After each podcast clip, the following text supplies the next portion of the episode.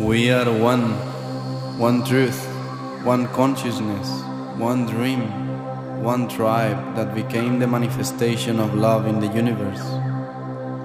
The time has come in which our souls will unify the voices of heaven and design a creation based on peace, compassion, unity, and freedom for all. By sharing the seed of our hearts, the true vision is established. The path is always love. We honor now the will of the Great Spirit.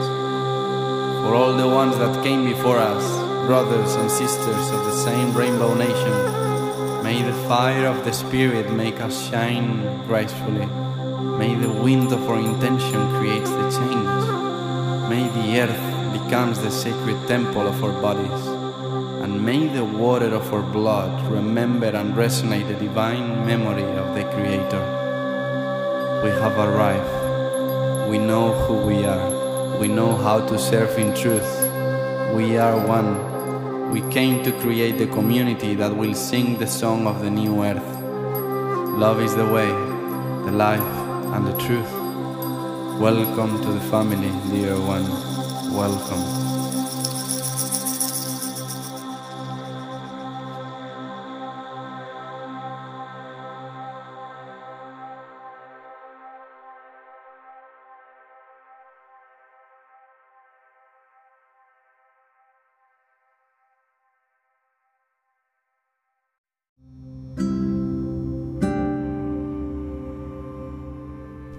You all for choosing this podcast. Before you can enjoy this episode, I would love to share that we have published several books dedicated to the awakening of consciousness in humanity. You have them at your disposal both on the website and at the link on the biography. Here we answer all questions about our existence, our being, and all life in this universe. May unity and sharing of the heart be our purpose forever, and may liberation, peace, and happiness always reign in the essence of all beings. Aho!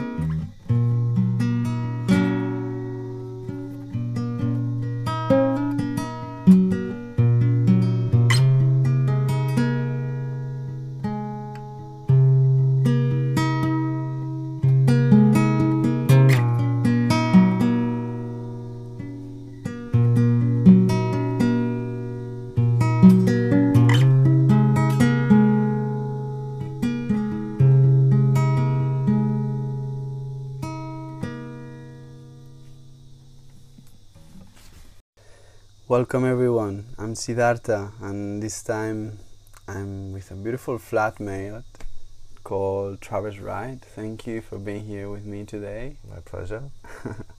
you're an amazing musician and you have so much crafts and people have uh, had the chance to listen to you before we start this conversation and I would love to know what is music for you because you have had such a long journey with music and Mm. the way that you live this life I feel is so much through music and always knowing what music could mean for someone like you could be really beautiful Mm. Uh, my understanding of the way that music affects me and influences my life has developed over time. I think originally it was a place to go that was a place that I um, felt excited or safe or engaged in. You know, I, I grew up in a fairly abusive sort of home environment, and the music was like a whole nother version that I could switch to, even if the environment was um, unfriendly and threatening potentially. The music was still there as something that could access. So it, it's really um, in my life, it's been such a way to know that I could access something in life that I always enjoyed or that I always appreciated, something reliable, something consistent. Um, and the types of music, I guess, has developed over the years, and my whole understanding of, I guess, the nature of why music affects humans so much or um, has developed as well. And I guess there's different different levels of understanding that. Um, my journey took me into an understanding of starting to really become attuned to the awareness that creation comes through the expression of light into a um, a form that that densifies and creates different elements, and then that uh, relationship between those vibrational elements creates a um, creates a spectrum of different frequencies, essentially different densities. And at, either end of the spectrum, you have like the sort of like you might use the word like pure light, and then you have like the opposite of light. And um, a big part of my embodied understanding, I feel, when I started to address creation as a vibrational expression through light, um, the musical concepts of understanding movement of emotion and the way that music could like create a feeling of introspection or elevation or even how the concepts in music relate to each other um, taught me a lot about relationship and so when I started tuning into this idea about creation and uh, not even idea it's the language of it speaking to me um, I could really see this concept of um, what's called the octave. You know, the octave is when you have one note, and then you have another note that's eight notes above that, and that's that's an octave. And it was um, brought into my awareness in a way where I could, um, or the the concepts of spirituality and the concepts of like Taoism um, particularly in this particular book that I came across, brought these concepts of understanding light and the opposite of light as octaves. And I kind of like. which book by the way Uh, it's called um, The I Ching and Transpersonal Psychology. Yeah. Um, and I'd never read anything like that in my life. It's a whole story of how I even came into the contact with that book. You know, it was this like it was one of those things where you set up an energetic uh, kind of field of intention in your life because you know you want it to change and you know there's something and you start making clear sort of like even though I didn't know what direction I was like I um, I was ready for change and I was ready for something to support me to um, follow my own truth more strongly. Uh, and so yeah that idea of the octave was something that was already so in me because I played music and wrote music. So it immediately, my physical reality just, it became obvious to me that it was all in these different like spectrums, you know, whether it's like grass relative to a stick, relative to a trunk of a tree, you know what I mean? Relative Yes. to like a rock. It's like the densities. And so I really clearly, easily was able to feel this singing of all of the creation around me once I'd sort of gone through that musical journey and then these concepts had come in around creation. So it switched from this very personal, emotional um, expression into a realization that the reason I was even interested in that is because everything around me is you know everything that's making up even the room that I'm in or whatever is is like vibrating and singing at some level. So you know the concept of what music means to me. I guess it's a lot about vibration and the way those vibrations create like a certain um, access to like a really like light state or like a more um, dense state um, in some ways you could could sort of think of it as heaven and earth. I mean, that's how they pronounce it in. That's how they talk about it in the Taoist concepts.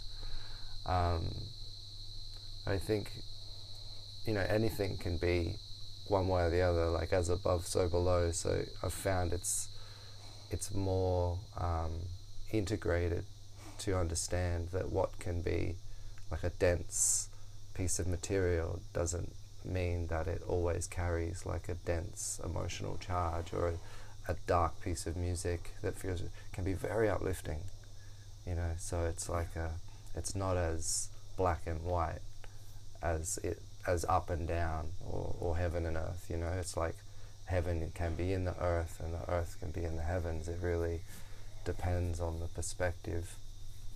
And so yeah I feel like my my understanding of music in general has really it's a lot about expression in terms of um, I recognize that it affects our bodies in a way where even if somebody isn't particularly understanding where that music came from, they still feel it. You know, like if somebody, um, there's some music that's quite intense and an old person hears it, they still feel that it's too intense for them. You know what I mean? Yeah. There's something about the emotional exploration that's just not relative to where they're at. You know what I mean? So it, I guess it represents a lot of communication to me as well. Like it's a voice. Yeah. Even the instruments, all the choices. Um, there's some type of conversation with creation going on, and and obviously when a person creates from their own personal world, um, it's some kind of endeavor to create a dialogue between them and the world around them, you know. And I, I feel like even if people aren't aware of it, even if they're just compelled to write, there's still an endeavor to make sense of something in a way or to like come um, just to come into a maybe like a more personal relationship with life by exploring what is what feelings they're having, what thoughts they're having, what they're observing. Also, yeah, like for me, music is about relationship. Yeah, yeah, and I feel like I learned a lot of concepts about relationship to music or through music. You know, like ideas of dissonance and harmony. Yeah, and then you can create music that um, deliberately creates like harmony and there's a natural sense of where it moves, and then you can deliberately choose to in, inject like dissonance to create unexpected sort of um, like almost like a glitch in the prediction pattern.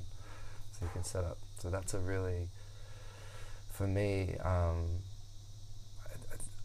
around that, one of the things I feel that I've really learned is that something that is out of tune or is dissonant next to something else may seem like they don't go together, but if you put something in between that like is the balance between those things, it will you'll it'll actually transition really well and it will fit and actually enhance each other. The, the the quality of the dissonance is actually enhances the beauty of the res- resolution and the harmony. So I kind of embrace that as an awareness of how we, um, I guess, in situations where there's misunderstanding or something, mm. it's like if you can find that middle space that kind of acknowledges both people's realities, there's a capacity to create that, yeah, that harmonious resolve and understanding. Would you bring it even to the practical example of a situation? I think it would be beautiful, like the yeah. way that you're exposing it. And I just want to say that what you were sharing about, especially the, the dissonance, when I mm. started learning the guitar, mm. I realized that there weren't wrong notes. Mm. It's just a wrong note if I'm focused in the dissonance. Like, you know, you're playing and then you hear the dissonance and if your focus is so strong in that dissonance, and it could be a metaphor for life, the, the rest of the song yeah. is defined by that moment there that you you felt and you thought that was the in dissonance instead of being just in the present where there is no wrong notes and the, the flow of life keep going and is that deep listening of, of that present because yeah before it was all about for me about being right or wrong and Mm-hmm. Every time I will have a dissonance in the guitar, I will focus so much on it that you c- keep having the same. So mm. it's in life the same. Every time we feel something is out of alignment, if we are like, "Oh, this is really out of alignment," and you keep focusing on that, you mm. cannot play the beautiful symphony that will be meant to be if you will forget about that out of alignment and just keep enjoying that present moment, present note that keeps coming. Yeah, yeah, yeah, yeah. That's so true because life just seems inherently it doesn't really go the way that we thought it was going to. Um, I've talked to so many people, listened to so many people. Nobody's ever said to me, "Yep, it just like goes the way I thought it was going to go." You know? Not one person in 45 years has ever said that. You know, so there's definitely some inherent um, uh, unknown quality, you know, mystery mm. that's guiding the path of our life and when we think we want it to go a certain way. So when there's dissonance, if we um, see that as wrong, the way I would, um, the way I feel into that now, it's just unnecessary energy. Yeah, like because if we just allow it and just be like, oh, you know, it can be information. It can be like, oh, I, I, I um, I stubbed my toe on that bit that's raised up before I go in the door, I I'll step over that next time. You know what I mean? Yes. But but yeah, but if I like beat myself up and be like, oh, that was so stupid. Like, why did why how could you not see that? You know, then it's just unnecessary energy, and so I feel like when it comes to um, what we're speaking about with that idea of being able to allow the moments that are glitchy or dissonant um, it it's like a way of just I think being with life where there's not an expectation on how it's meant to be. Yeah, and that's like so I could probably give a musical example in a way. it's like so guitar may even be out of tune. That's how that's how much I'm just gonna go with the imperfection. So that's like a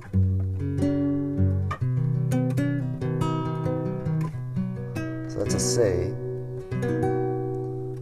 It naturally resolves to a G. I am going to tune it.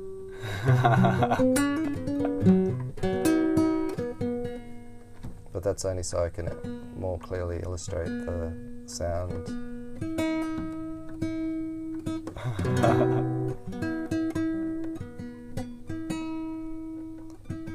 People listening be like, that's not even in tune. And I'll be like, no expectation.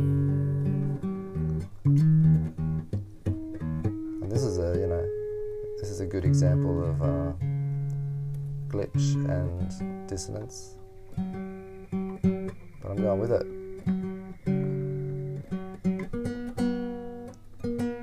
Because what I find interesting is that our body is made up of these um, patterns, you know, and these signature frequencies, uh, relationships. And so the reason the music's even having an effect on us is because it's resonating at some degree with those harmonies, with those patterns, with those balances. And when we hear the dissonance, it's because it's not, it's not like, it's it's um, it's counteracting on some level. You know, it's not it's not reversing our blood or anything, but it's having for a moment. It's like, well, that's not harmonious with my with my field. You know, it's um, it's in the in between space sort of thing. And so yeah, so we really crave that resolve. Like we do need the resolve. We couldn't can't stay in dissonance for too long. Yeah, so that's that's an important factor. But being able to embrace it when it happens is. Uh, so I was just demonstrating that. So that resolves to that chord there, just easily. You can feel it. Lands, right? it's like a landing. But like there's certain chords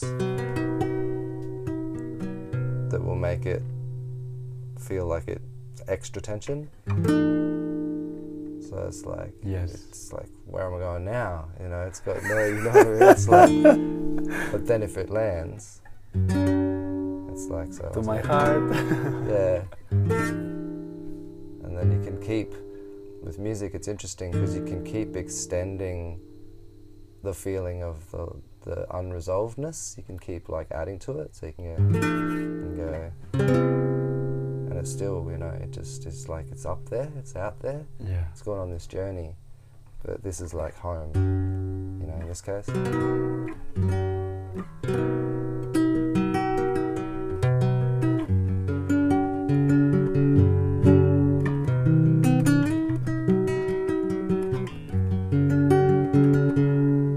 Start to expect it. If it's been happening a few times, you'll expect it to go there. And if it doesn't go there, you'll be like, what?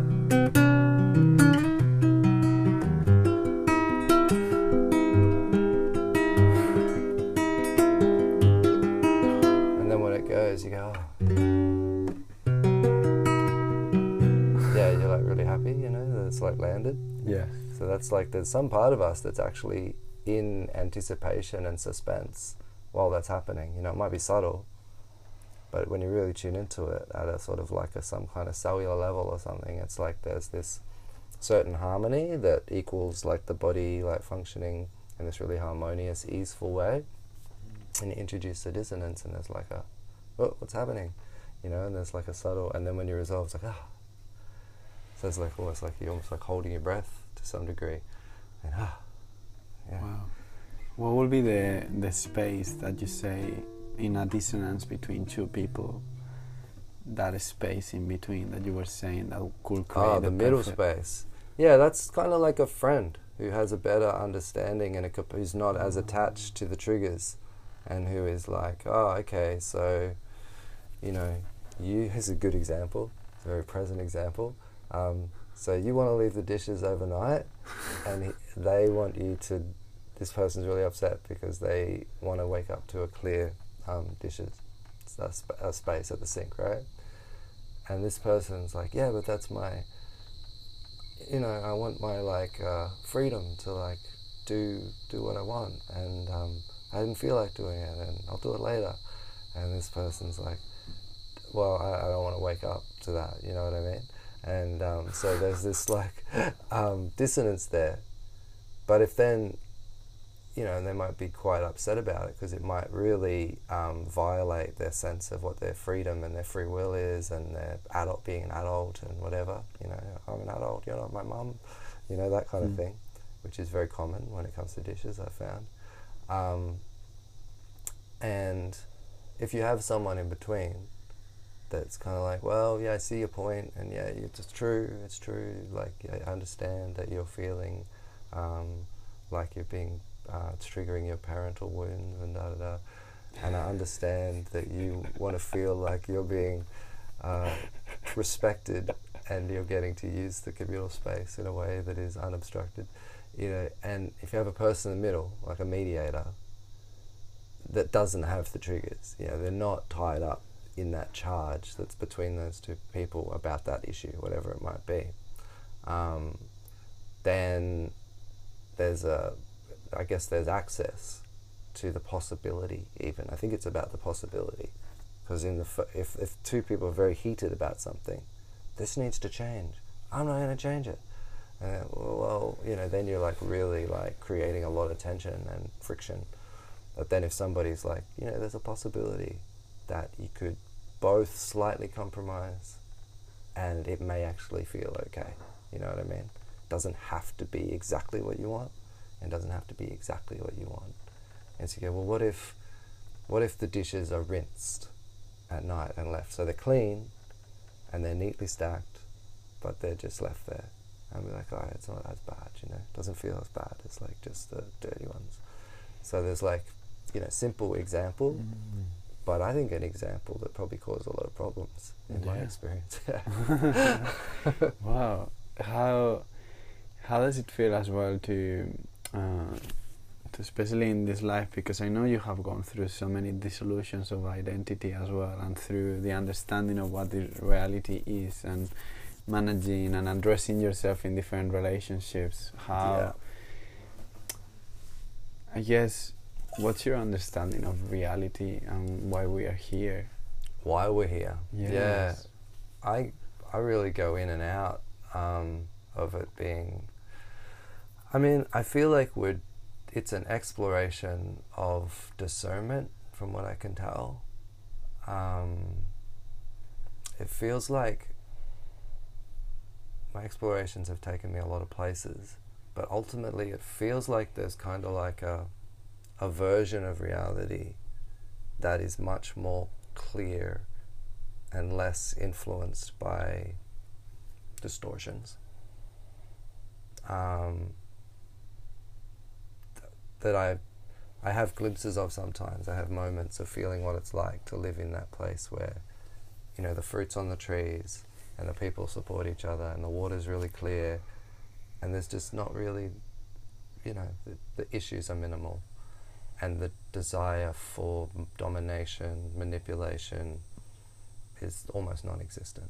It's so apparent that everything is um, connected and there's so much, there's no need for scarcity, and so there's just such a obvious capacity to know that your needs can be met.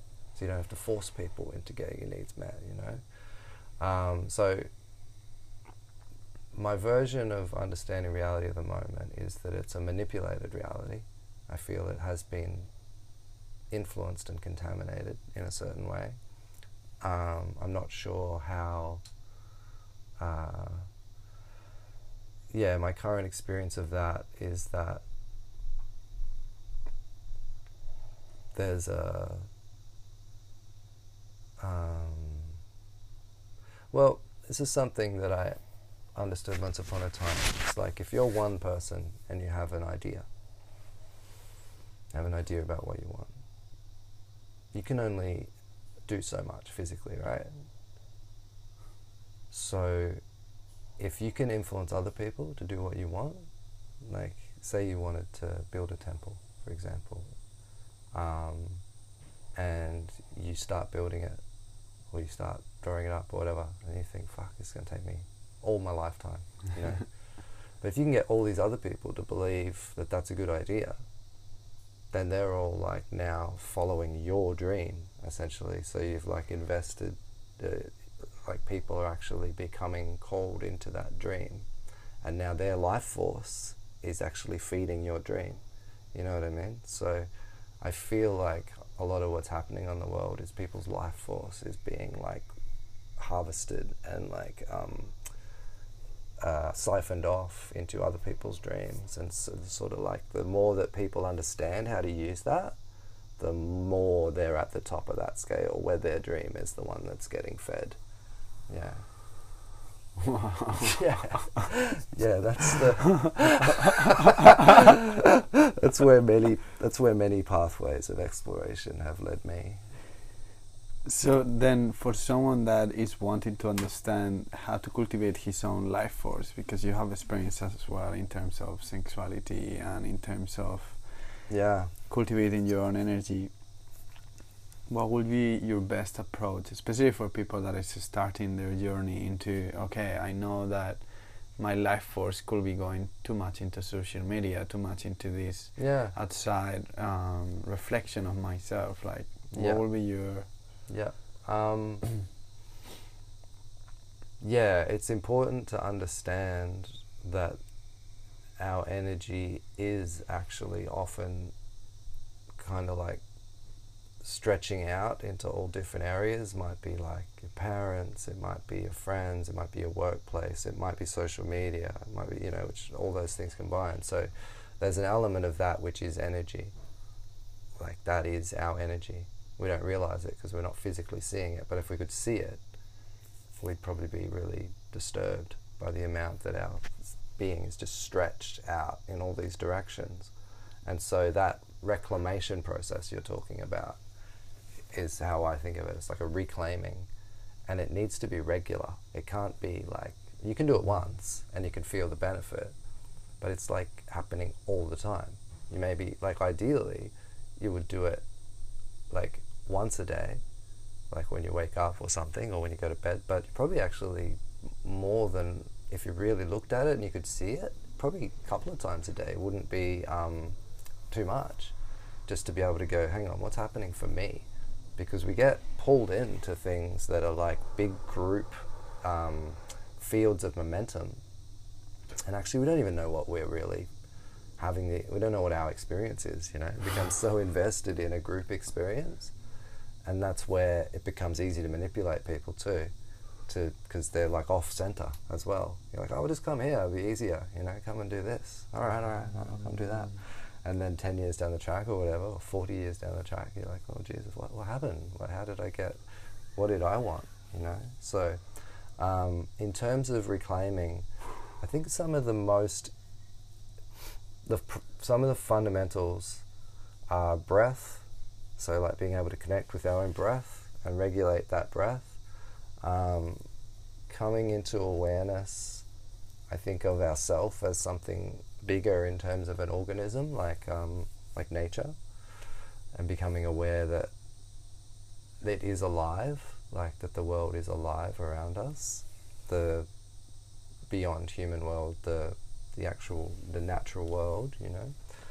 And I th- another part of it is um, I think self self touch, like physical self touch and connection, and being able to tend to our needs on that level, which can involve self pleasure as well. And it's like even more primary.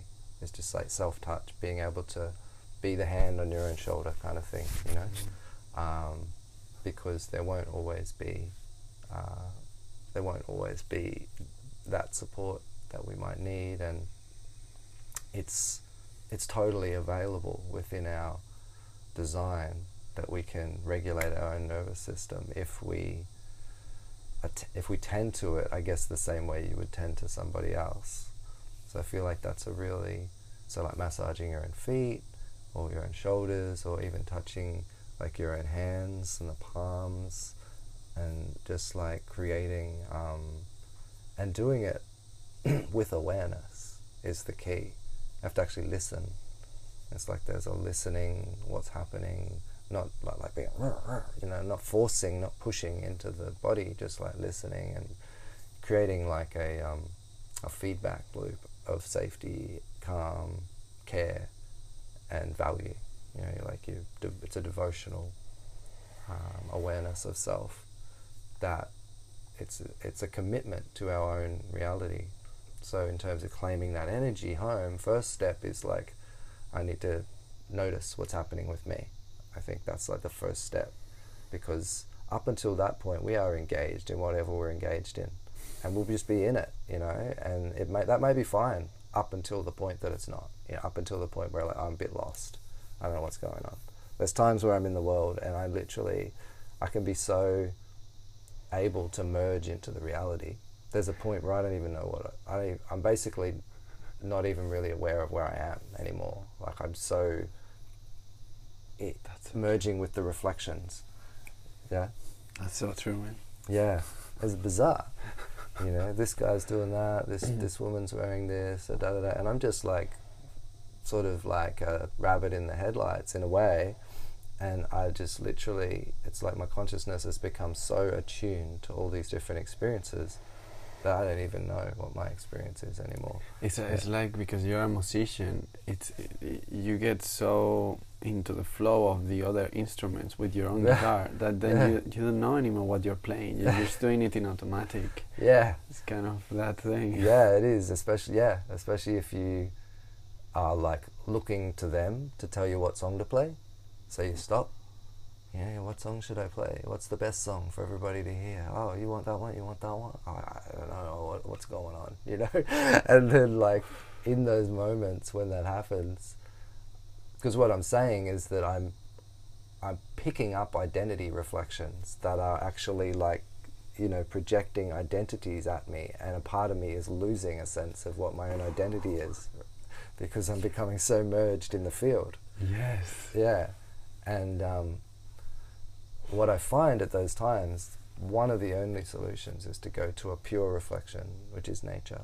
I just have to go to something that is like not imbued with human agendas, not imbued with like ideas of human human kind of concepts, but straight to something that is like a tree, ocean, water, multiple versions, but thing you know, beings that are reflecting consciousness that has no agenda about like you know no human kind of like trauma filter or you know ideology sort of thing which ultimately when we construct ourselves in the world usually we're like shaping ourselves around those things.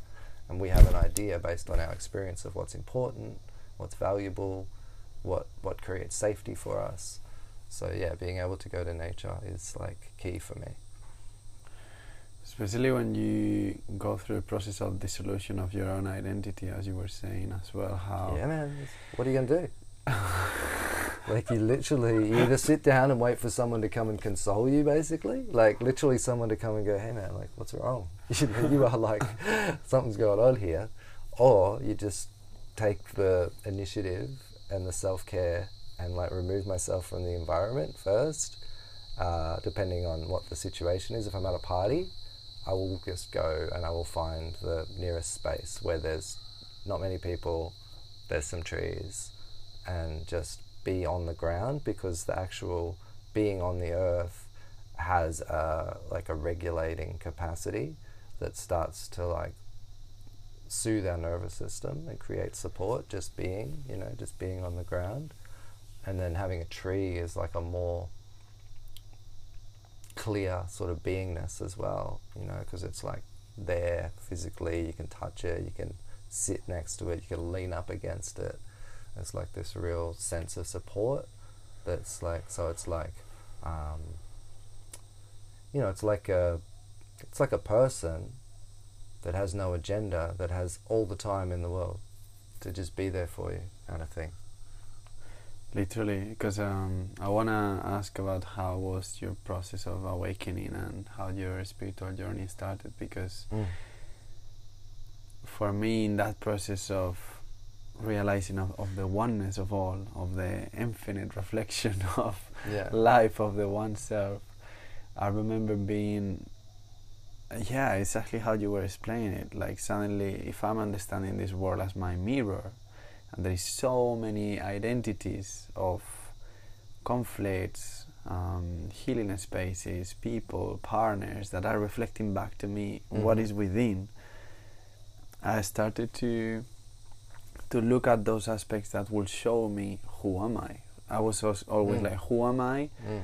in the story that the other is telling me? Who who am I beyond that story? You know, beyond that agenda, and and it's so easy to to lose that center as well of yourself of being like, wait, they are just reflecting parts of me. I don't need to get caught up in the story and Mm. lose my identity. I, I Mm. just have to be in my identity, in my center, asking myself through my breath, as you were saying, and just taking what is useful, but don't get lost with my life force in so many aspects of it as well. So I'm curious how it was for you, especially when, yeah, how was your awakening process? Well, it was um, first of all, it was sort of supported or like precipitated by. So I lived in a town for most of my life, like twenty years, and in my teenage years, as I was growing up playing music and stuff, a sort of certain group of people around me, and um, the kind of awakening process was initiated for me by a lot of those people leaving. So they left the town. All the people that I played music with, I sort of, st- and and then uh, just the whole process of what I knew as my reflections in life just gone. Right. So I really got left with this sense of like, oh, I don't want to do music right now. I started like going to dance parties and stuff and having a whole different influence, different reflections. None of the reflections that would like hold my identity a certain way, you know, by who they thought I was and who I thought I was. So I started expanding, I guess, greatly at that time because I started realizing that I didn't have to be, I guess, who I thought I was, but I didn't really know who I was either, you know. and so it left a lot of opening for, um, and I was I was open to it. I was open to that dissolution, and I was sort of choosing it, but I didn't know what it would look like. So I started. Um, I started doing um, like I wanted to do a scuba diving like um, training to be a like a guide, you know. So I started doing that. So I started going on the ocean, and um, yeah, and then I had um, I had a girlfriend who came into my life, and she had a whole different thing going on that I didn't understand at all. And, and like on reflection, I know that was like her spiritual consciousness, and she could see something in me that I wasn't aware of. Like she could sort of, she in a way, she thought I was more conscious than I was, you know. And so she was kind of like talking to me about certain things, and I just didn't really know what she was talking about at all.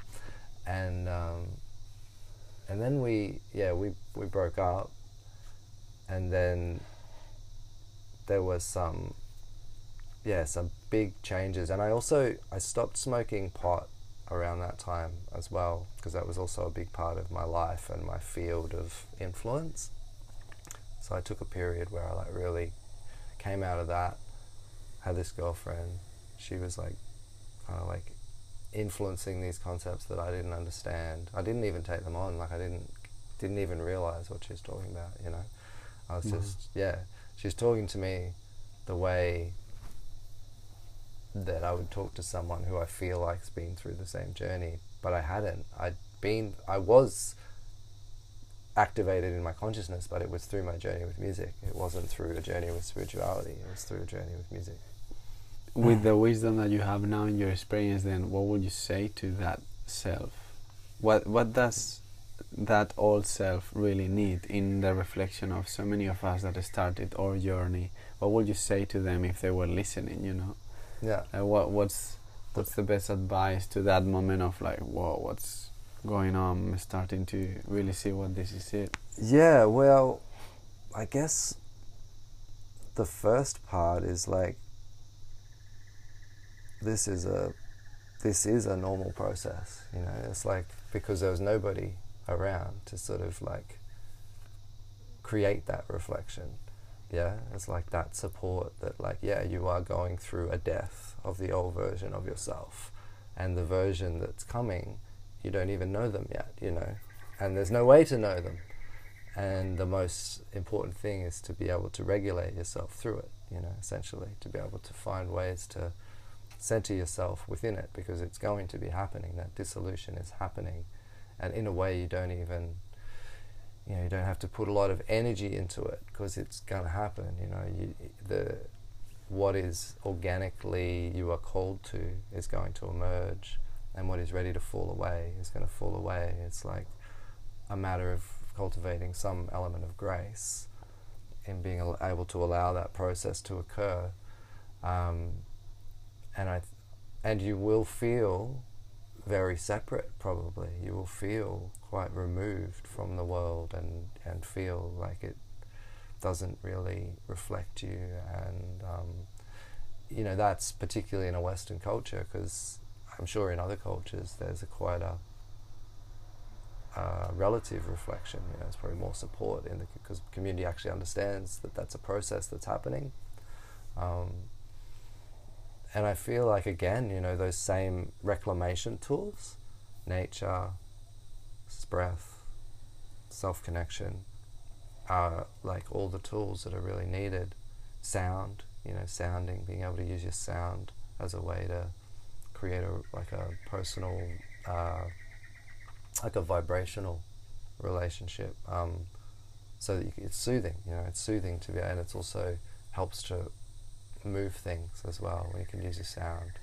Do you Yeah. have any practice that you will advise? Me Or you will for share? sound, Yeah, with oneself because there is so many yeah, of us that even for myself, like until I was 23, I wouldn't believe I could make sound Mm. and it will be some beneficial for me actually. yeah, So I'm curious about yours. Maybe people listening is, is still there, you know. yeah, yeah. It's um, what to say about that? What to, guide?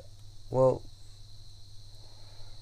there's sounds that come from like a place where it f- sort of is forced almost, and it tends to come more from the throat, and that's usually when we're angry or something. And when um, tuning into something therapeutically more, um, it it comes from like down relation to the diaphragm. So some of my explorations is to really play with the way that the the breath is moving before the sound. So me see if I can give you an example. So a sigh is kind of an example. You know, a sigh, just a sigh, like a and letting it come through really gently so that it's you're not using any tension just like noticing how the breath's moving through so it's like you're kind of like becoming aware of that channel and it does have a sound right and then with um Ah, and you sort of add some sound to it you know add a note I don't really know how to describe that. It's just what we do. if you Literally. add sound to it, it's like, but you do it in a way that allows the sound to come. Ah. yeah, yeah. It's it. I guess it must be just part of who we are as beings that when we give permission to ourselves, there are natural sounds, and I feel like the ones that are more uncomfortable sounding, we do not like people to hear. Like, because they sound like a strangled animal or something, you know, like it's like a, you know, the dying animal in the corner. yes. But um, if we can allow ourselves, and I, I, I get the feeling that sometimes it's maybe even challenging for people to hear themselves do that. If I reflect on, I reflect on times in my life where I've played with it, it's usually after something it's very exhausting, and I'm just like, uh, uh, you know, like really Yeah. very like um, a dying creature. Yeah, or it, it, it's in so many processes because even when I started to explore self pleasure, what you say, just even massaging my own feet. Like I Mm. was 23 and I'm like, I can't believe I never massaged my own feet. Yeah. Like 23 years, and Uh, I started doing it, and then I was exploring as well with sound, and I was just like exploring the sound of a woman within me. ah, yeah, yeah. You know, I mean, like, oh, Yeah, just- yeah. And that that is actually what is moving the energy and because sometimes we feel that to release some anger we need to scream Yeah. but actually so much anger that is covering Yeah. sadness could be just released through a simple I, sound I the feel that's true, and sometimes we might need to hurt our throat before we realise that that might be necessary. You know, we're like scream, scream, try that a few times, and be like, it's just not sustainable. 'Cause and it's like a certain type of release that. Yeah, there's certain types of release that actually creates like a strain on the body afterwards, and that's I think over time we realise that's probably not the only way to do it, and it's probably not the best way to do it. You know, it's valid as an exploration. You know, we got to find our own edges in some Yeah. ways. So I've found realizing that there's like there's almost like a shape to the sound before the sound is there. You know, so being able to play with the breath, like I said, that sigh. There's so much emotion, there's so much being released there, there's so much acknowledgement of what I'm holding that I'm now letting go, you know what I mean? And so, and then there's like different, um, different ends of the frequency spectrum. So you've got like the real low, and for me that's come out in like the sort of throat singing kind of didgeridoo type of sound. Like, Could you do some? like yeah, like um.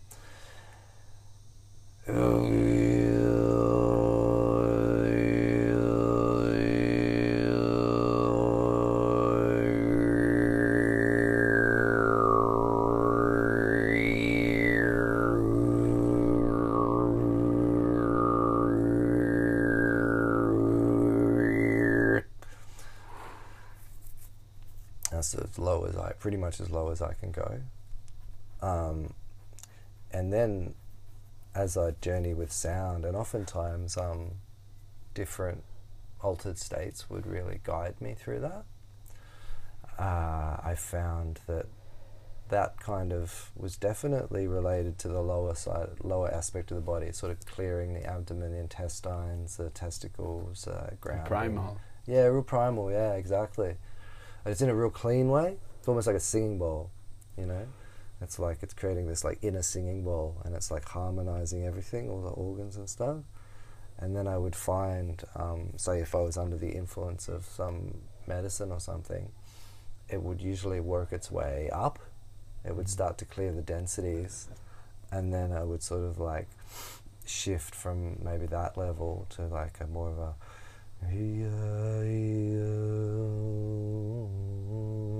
that feels like it's more there.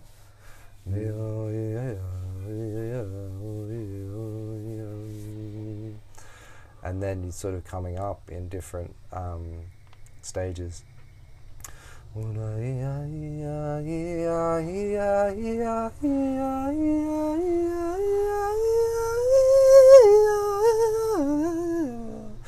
So like it's literally shifting up the octave and it's like moving up the body as well.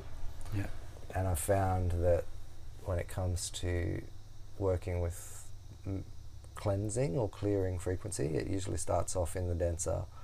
And that's you know that's not a concept. That's just something that I've found is true. That it shows me that's the that's the way I clear things. Yeah. yeah. If it's not too dense, you could probably start up here. But if it's dense, it has to like come to you know if someone like not everyone throat sings, but you know that sort of gruff um, Yes. expression, and it tends to come out with strain, and so it's worth exploring how to do it in the way that's most open so that there's not so much stress and you're sort of more focusing on it coming from the lower abdomen the deep from the perineum like between the legs and then through the diaphragm and that just sort of like not pushing it through but Yeah. letting it come through and they're really different things and if you've ever been in a transformational space you'll notice some people are like wailing away which is cool. They probably need that, but they probably don't need to make that much sound, to be honest. They probably, if they knew how to like tune into the actual place where it is and allow it through, it can be much more gentle. and um, sometimes we identify with the pain as well. So, like if we tune into something and I start feeling, oh, fuck, my childhood was so hard, you know? And then I'm just like, oh, uh, and then I'm basically identifying with the pain of that child and I'm like exaggerating it because I'm so grateful to be able to connect with it, right? And there's, there's a validity to that process as well.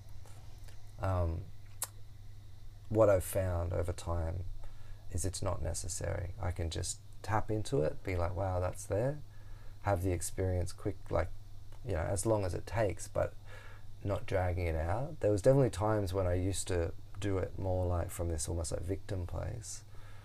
And I knew, part of me knew, it was like, oh, this is sort of feels not quite, um, not as true as, but I still wanted to explore it because it was the first time I'd had any opportunity to acknowledge that pain.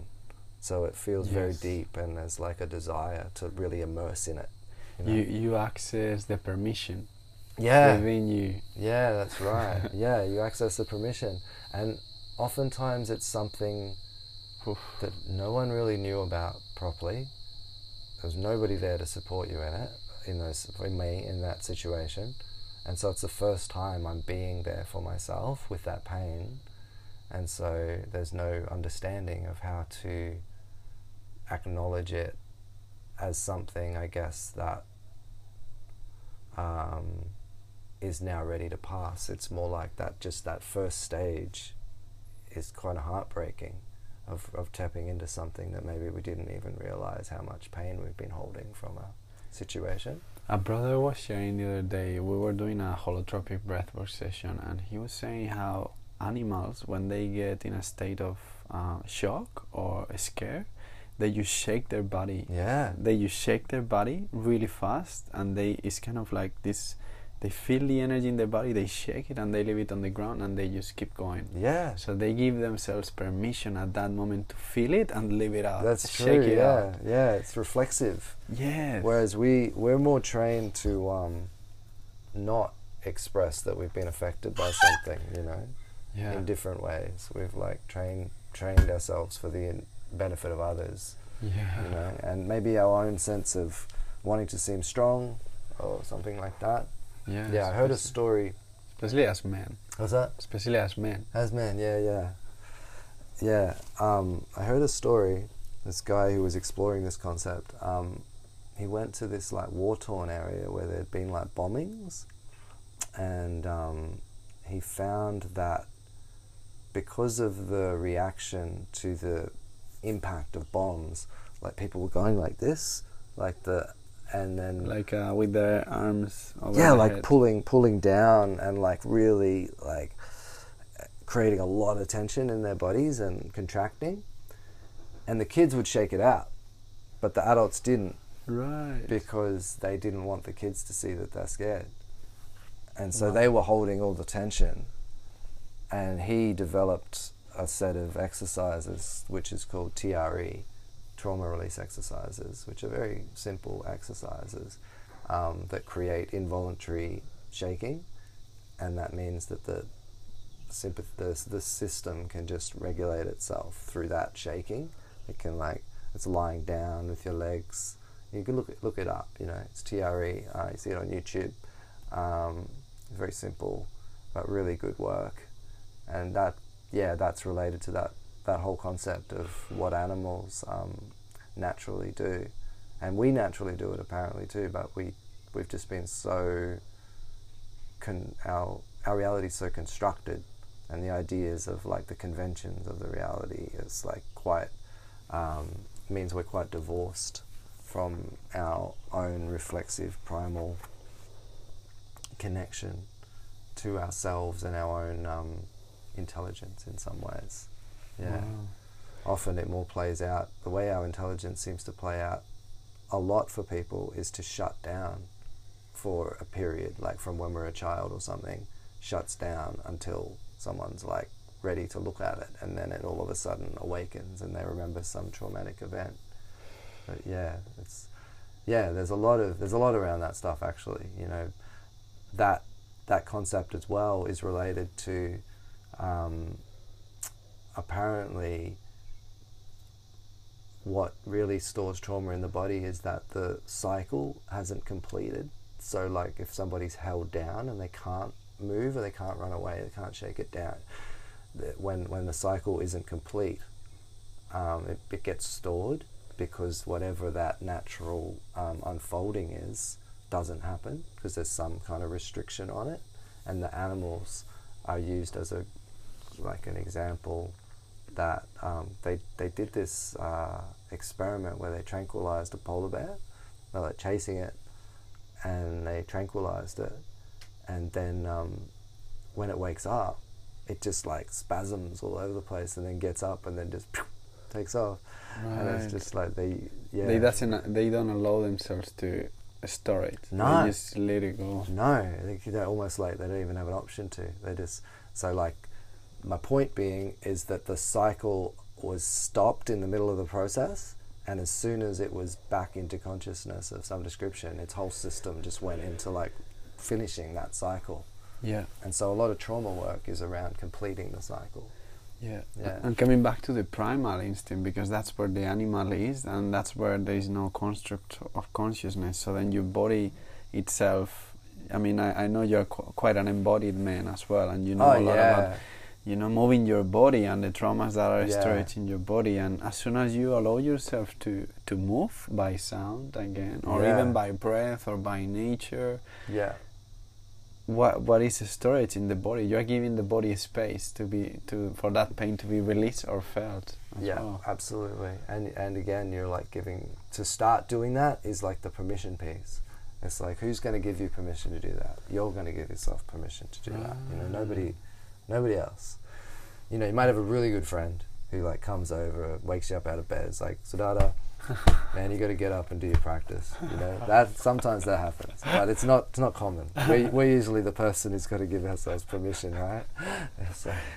Well, you were saying as well that when you're giving massage, I'm really curious how you perceive the action of giving that space to the other person to um, because you were telling me how when you're with someone you're massaging them and you are seeing how they are willing how yeah. much are you willing to let go of? Yeah, how you yeah. much how much are you willing to forgive yourself? Like i would love for you to to explain that process and how we can do that with ourselves as well. Yeah. Well the i think it's about listening. So i guess we don't usually think of touch as listening but if you place your hand on a body or your own body even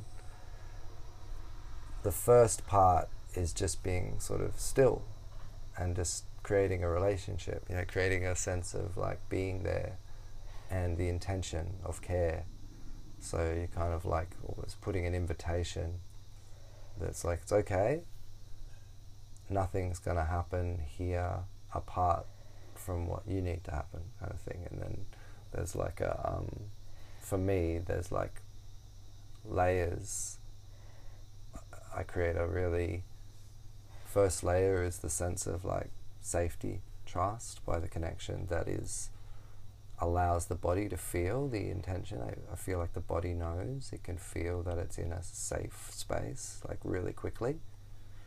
Um, and then once that's established then i sort of gradually move into the actual connection with the body and the movement of tissue, not in a way where there's a not where there's a specific agenda. You know, it's kind of different to like say sports massage or something where there's a really specific physical kind of mechanical agenda. But the type of work, I mean, it's it's still relevant to that, but it's not the same approach. I don't think. Um, when I'm working with someone, it's about creating as much opportunity for them to uh, have a, a new sense of trust in their own body, in their own sense of being with another person. Um, and the way I look at it is even though we see ourselves as we were born at a certain time and our body was created then, and then we move through time and the body is that same body. I don't really see it that way. I see more that the body is just being recreated in the consciousness of the moment all the time. So when I'm interacting, I'm aware that they are being created now. So whatever the stories of the past are, are not actually relevant. They're not relevant in terms of um, the new creation, the new energy that's coming through doesn't actually contain that. So we, if we want to, we can keep them because we might need them in some ways. There might be something there that we need to understand from our past that's important. So we still hold on to it. But I am creating the invitation, the permission to be as new as you're ready to be new, kind of thing. Because I know that even as I'm there with them, I'm being created as well. So, like, I'm letting myself be created as I invite them to, like, be um, renewed, and so that the cells can, you know, open, open and start, like, communicating and allowing this uh, momentary intelligence to re repattern and you know reorganize relative to that frequency of life force that's coming into the the moment, living living moment. And, it, and physically it's happening. Like It's thousands, happening. thousands of cells are dying every second and Yeah. being born again. Uh, So it's actually something that if you have the intention and the belief for that to happen and to be renewed within your own awareness, Yeah. it's like what you were saying in sports massage. Maybe you bend your right ankle, and in the Western, we've been focalizing so much into okay, the pain is here. Let's massage this this ankle, Mm. But we need to come back to the cause, and maybe the cause is that, as is in your masculine side, you've been running everywhere and Mm. the whole time doing things, and sometimes maybe you just needed some hands on your right Mm, side and feel safe. And I'm actually feeling just putting my hands like this. I'm feeling how that is actually giving healing energy to me. Because funny enough, Mm. my my right feet yesterday, I felt a little bit that I needed to stop, to stop just doing so many things and. You, you support your masculine, and I feel how that is already giving that healing to that part. It's coming back to the cause of what created that reality that you agreed with yourself to manifest. Yeah, yeah, and then you like make new agreements all the time. You have the option to create new ag- agreements all the time. Like sometimes, sometimes like uh, people will make a promise to themselves because of certain circumstances, and then just keep following that like without blinking. You know what I mean? And there's times in our lives when certain things are relevant to that time and they might be medicine for that time. But the same thing can become poison if it's past its, you know, the medicine that's past its use by date can become poisonous. And, yeah. You, did, you don't just go into the cabinet and just pull out something that's like, you know, 10 years out of date and drink it. Wow. And how do you see? Um, so, as you have already done a lot of um, witnessing in this world, in your essence, in your identity, I'm pretty sure you have sit with yourself a lot, especially to see all your story, the story that your higher self wrote for you in your life. How do you see even just utilizing your own example and process of life for other people to witness, how do you see then why do we write the stories we manifest in our reality in terms of why did we choose to live this childhood? Why did we choose to Mm, live these mhm. experiences? How is the process that you analyze and see within yourself in terms of why did you choose that reality to exist? Because that's taking ownership and responsibility as well. Yeah. So I would love to yeah, yeah, it's a, um, aspect. um, what you're speaking to is releasing the idea of being a victim. Yeah, which is really key to claiming our life. Yeah, I. There are certain. From what I can see in my own life, I chose to change certain evolutionary patterns. And so I chose a certain reflection and environment that would introduce me to those particular patterns in a really kind of the perfect balance of what of um, I guess um, being supported and being challenged. That's kind of the perfect balance of those things to allow me to not shut down completely, but to shut down enough to be able to like get an understanding of how that uh, is affecting people and how it may have uh, if people have been exposed to more of that, you know, to have more compassion and understanding. But for me, particularly, I think it it manifested a lot in the um, the experience of my mother calling in a partner that was very abusive, and that particular journey has led me to have an unusual level of respect for women, um, or desire maybe to um,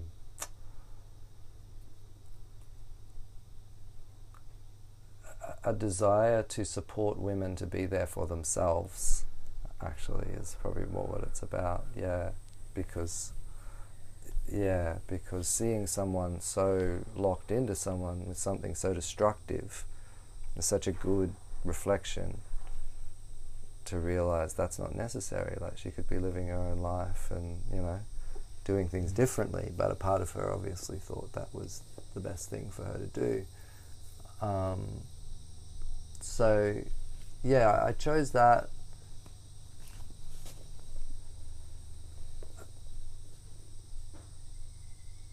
Because it, yeah, you know, I don't, I don't understand how it all works, but for my path, I know that some part of me is wholly invested in shifting the evolutionary cycle. It's like it doesn't get a break from it. Really, it doesn't, it doesn't, it doesn't get to just just buy in. It's like I can't really buy in to the current dynamic. It just there's so many things that just feel like if they kept going, um,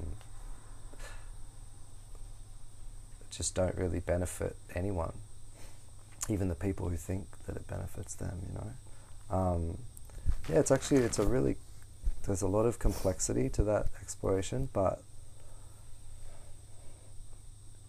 there's so many ways I think that the key is I think that I've seen examples of life that don't include these dysfunctions. So I've embodied them, I've felt them, I've had the exp- I know it's a place that exists, not like not like it's heaven or something like another place, but it's a a frequency embodiment.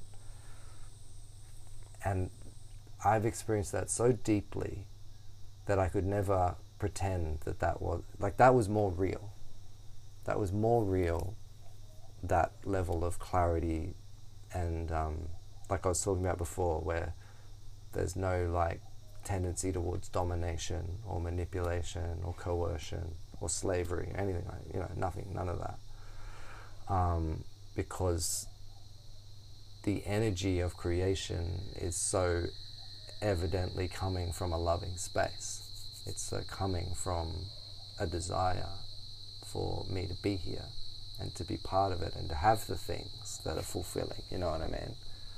Um, so that once I experienced that, I think um, there's no way to pretend that I didn't know that that's what underlies every every moment, really. You know, every moment, and um, so if I if I come into these if I come into contact with these patterns that you know, a lot of the way that I understand what was happening in my home with the abuse coming from a man to a woman, so much of it was insecurity. So much of it was that man's inability to own his own emotions and and create um, a situation where he's so overcome by all those feelings and pressures and you know lack of capacity to navigate them or be held or supported to move through them is just turning into an addiction cycle with alcohol, creating like a whole shadow kind of like um, like Pandora's box, just getting like, and then just like, you know, just projected into the world from that place of all this poison that's just stored, and then the alcohol just lets it just like come out like bats out of fucking, you know, some kind of deep dungeon. And so, yeah, you know, that lack of being able to own one's own experience is really the essence, I feel, of what was leading to that whole situation. If that person was able to reflect on their own needs, take responsibility, understand when they're influencing somebody else's environment negatively, um, demanding you know energy from them that's not relevant or it's not theirs. You know all these things. That situation wouldn't happen. So that's a huge huge reflection of the world. Yeah, exactly. That's what I mean. So that's why when I have had experiences that have put me into a much clearer sense of even even playing music at times put me in this sense of like such a different frequency of reality, you know. And I realized, wow, this is an embodied experience of like what our potential is. Then I guess over time that has led to me navigating the way I communicate, um, having more capacity to understand other people's experience, needs, uh, valuing valuing that other people's experience might be very different, being able to maintain intimacy or connection with someone who has a different opinion, you know, has a different perspective on something. Um, yeah, so in terms of like why I chose it, I can see that it's led me to necessarily have to become aware of other people.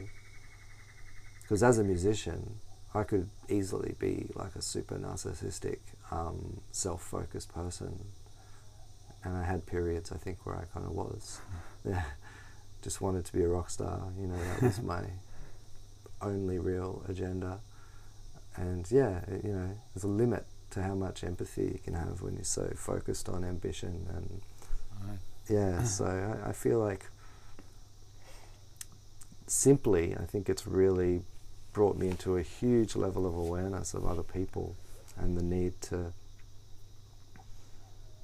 Yeah, it's like so much in my life, in some ways, has been about wanting to heal what happened to my mother. You know, wanting to create a world where that doesn't happen, sort of thing.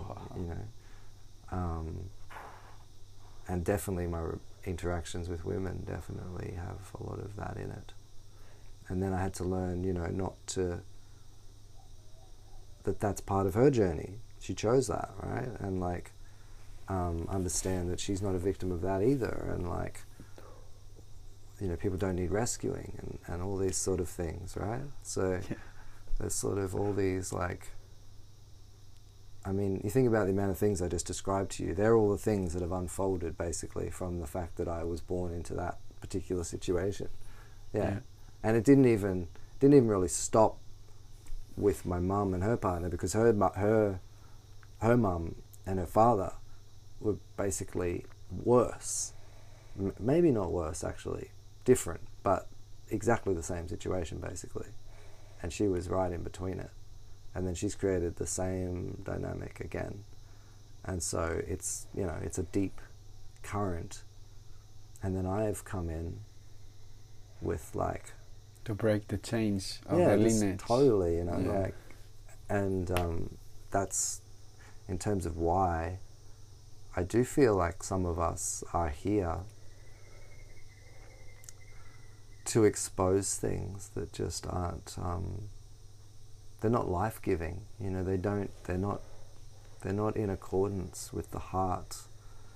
And they do come from pain and they come from hurt, but they play out as aggression. And they play out as domination. They play out as um, these really violent acts and um, interference with with the path of others and and like yeah really um, really manipulative kind of distortions. So yeah I feel like um, for me I I want to support I only choose to um, resonate with that which resonates the frequency of do no harm to all sentient kind, and that's my that's my fundamental. So um, it's sort of something I don't feel I need to play with. It's like I don't need to go, oh maybe, maybe not. No, I actually don't. I don't like harm. I don't have to compromise on. You know, I feel like there's a version of this reality that doesn't have that. And I don't mean in a fanciful way. I mean, maybe we're still creating it, but I just know that there's a frequency that operates that way. It's uh, ahimsa. It's a what? Ahimsa. Ah, yeah, ahimsa, yeah. Non-violence. Yeah, yeah, exactly. And it's like, um, it's simple. You know, it's a simple reality. Yeah. There's a lot of parts to us that are really simple. I think when we're when we're really embodied in the space of pure love. It's this awareness that we're connected to everything, so we don't want to harm it because we're aware that it's our brothers and our sisters. Like lots of ancestral, um, you know, groups have talked about that, the awareness that the plants, the animals are their brothers and sisters, and if they kill them, it's not a harm thing because they're actually they're communicating and they're having like a relationship, and the animal gets to live through them, and they, you know, it's a um, it's a continuation. It's not an ending of something um, yeah, there's no way to not, seemingly at the moment anyway, to not consume something. So it's just about the relationship that we create with it. Uh, when it comes to this idea of do no harm, there's a difference between, I guess, killing something. This is what I sort of feel. You know, harm is a particular, it's a particular frequency. It's not about killing something actually. It's about why you killed it. You know what I mean? It's about where it came from in you, what energy was playing out when that happened, or even like taking something from someone. You can do that in a way where it's quite innocent, or you can do it in a way where it's kind of mean. You know, they're like kids. It's like you can see the distinction between those things. like, um,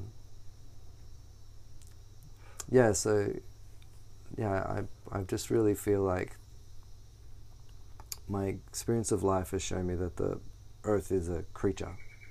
It's an organism. Know, so yeah, yeah, yeah. It's an organism, and um, I do feel like we have become disconnected from that awareness and the understanding that everything is equally as valuable as us.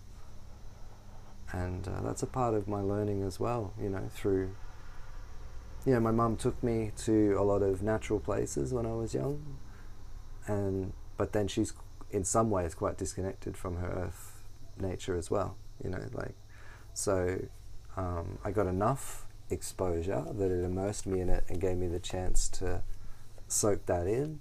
But then also this whole other version that's all very afraid of life and nature and you know like that's the sacrifice that our parents did for us yeah. because all all these reflections that we're seeing about you know, uh, lower vibrations of violence, manipulation, or things that we could say our parents did and they were wrong. It's just like a sacrifice that the pure light within them is choosing to do for us to witness and yeah. embody what is gonna actually shift that. So yeah. yeah. And actually sacrifice means sacred offering.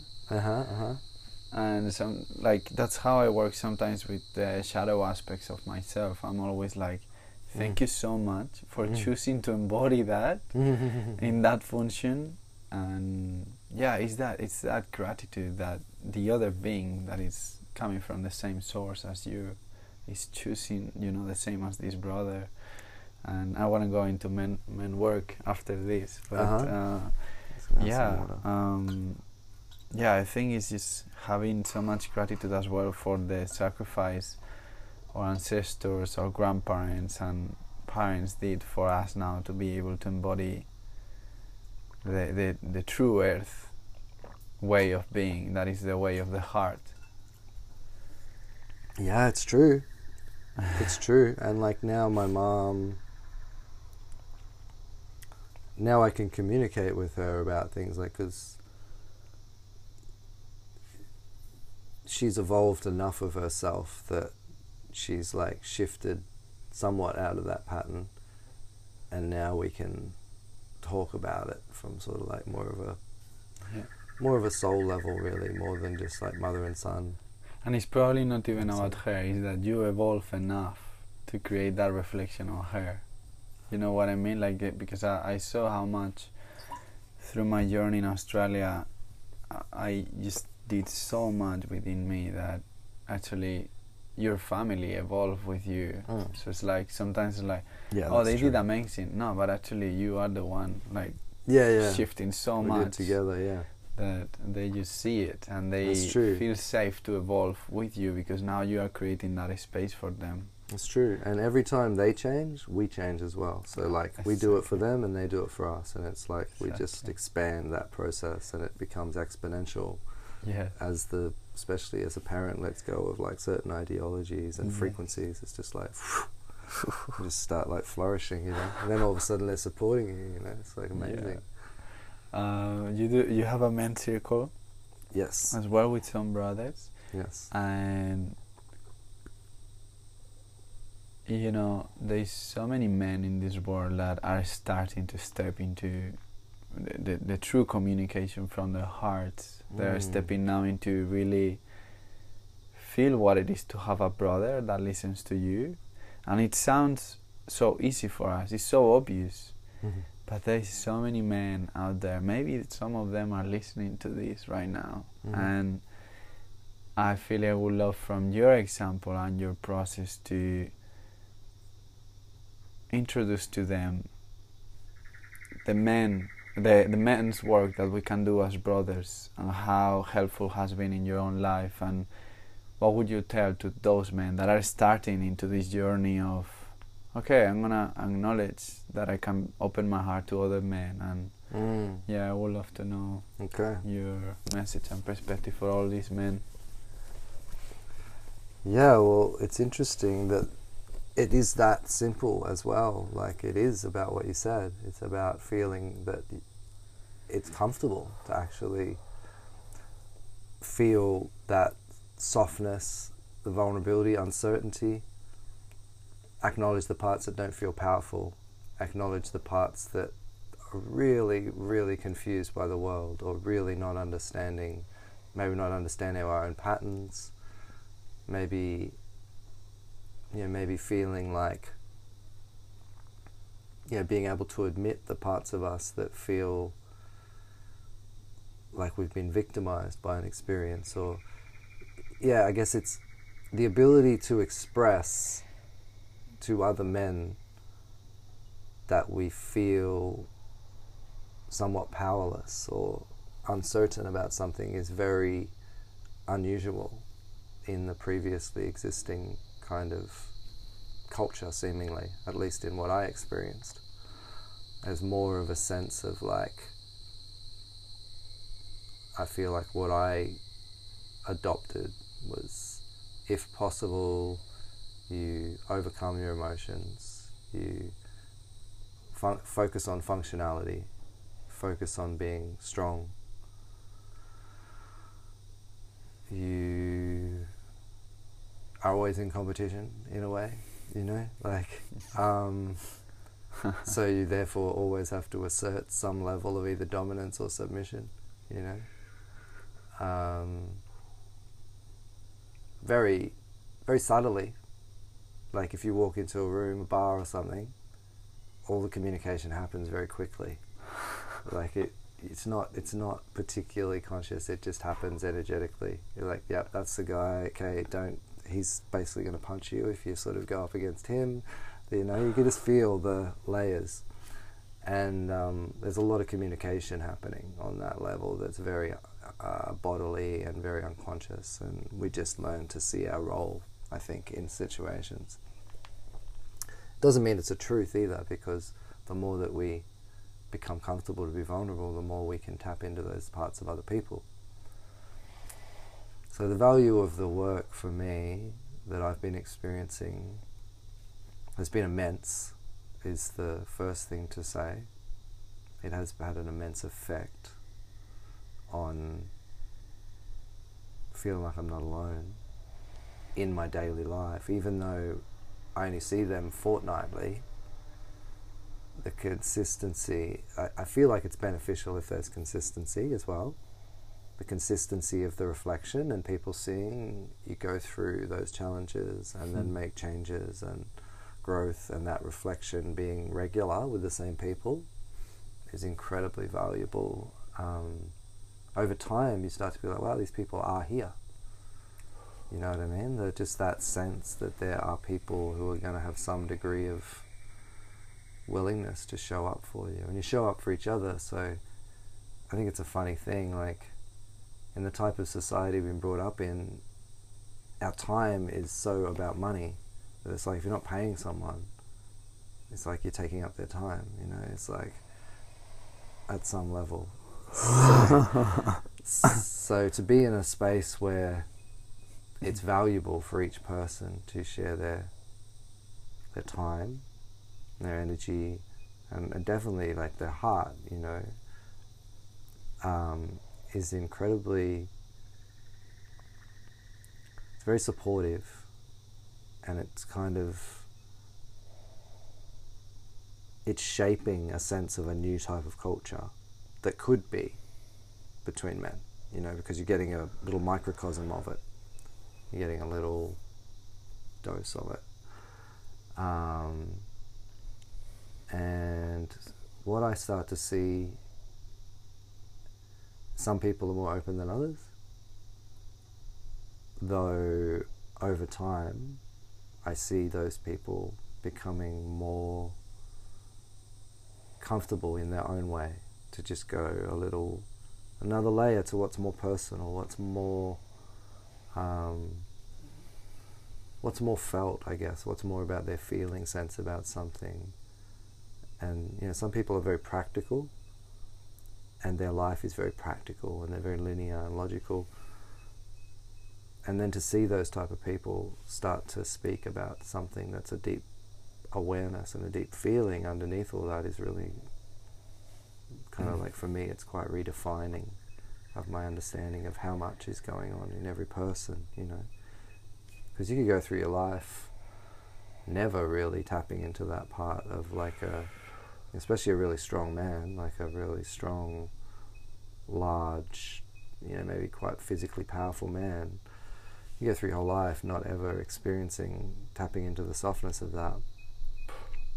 I've fortunately had lots of experiences of that. Yeah.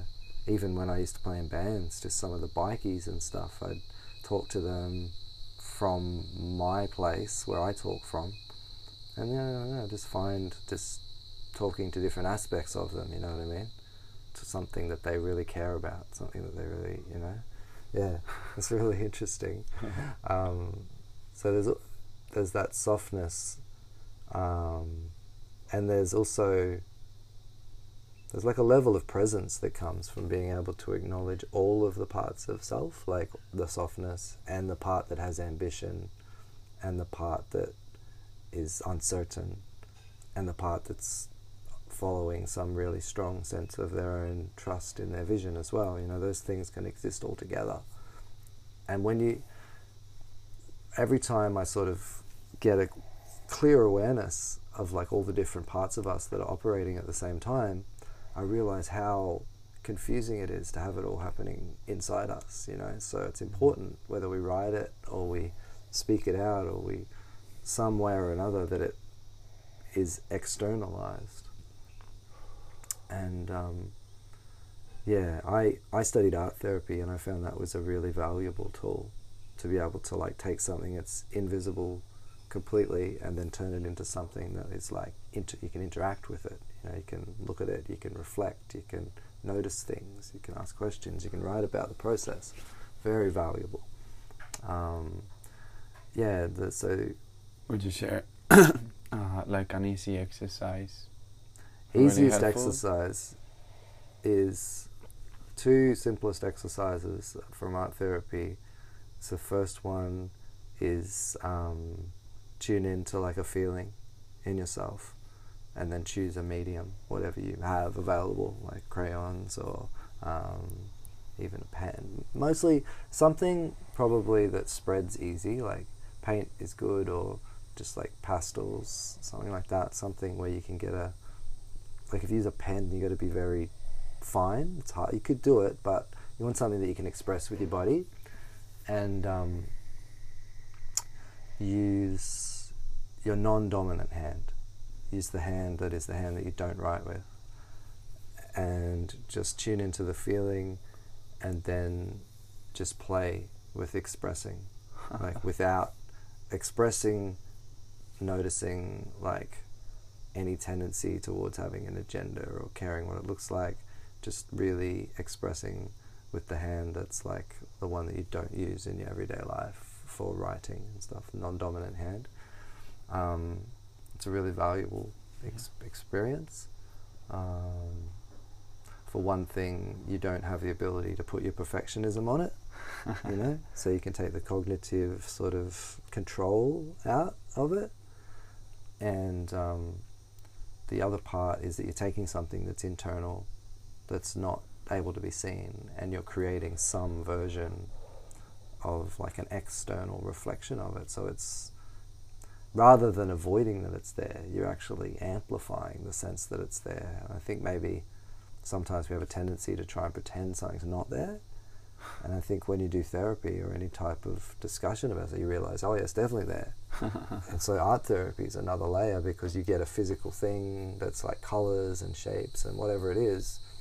And then you can like reflect on it. Then you can just like notice what you're noticing about it you know? Be like oh i really notice this is feels really dense over here and then there's these like little sparkles over here or whatever. You know you notice things. And then you can write about that process to yourself and then that helps bring it into a, like a something that you can kind of get more of an understanding like that's kind of like the expression the abstract part the forms, the symbols, and then you write about it, and then it brings it down and helps you to have a relationship that is more like your cognitive part is connected to the abstract expression. It's very valuable. amazing. And um, the other one that's really simple as well, you could use either hand, whichever, but you basically just do a self portrait energetically of like where you are in that moment, you know, like, and you just sort of like think of it as that. You think, okay, like, where am I right now? And then you like choose whatever color you want, and you da da da, and then you just yeah, just do it. And the main key is that you're doing it for expression, not for not for what it looks like. You know, it's for the actual.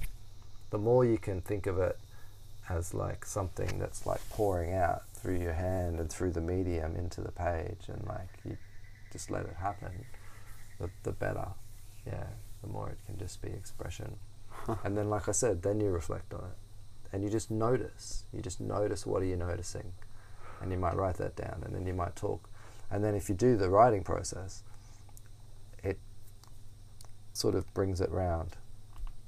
It brings it round full circle because you bring it back to a place where you can use language um, to sort of understand your process and Whereas before that, it's a lot of feeling, it's a lot of expression, it's like forms and movement, and then you write about it and it anchors it down.